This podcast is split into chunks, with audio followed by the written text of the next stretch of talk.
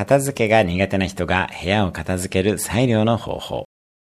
片付けが苦手な人が部屋を片付ける最良の方法は引っ越すことです。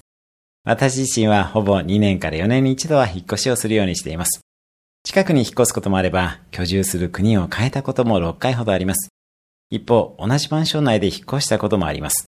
より良い環境を求めて引っ越しをするわけですが、引っ越しのメリットは物を整理できることでもあります。引っ越しをするたびにかなりのものを捨てることになるので、本当に必要なものだけが残っていきます。すると、実は物はほとんど必要がないことにも気づきます。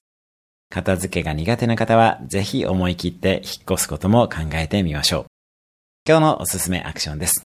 あなたが住みたい場所と物件を検索してみる。今日も素敵な一日を。毎日1分で人生は変わります。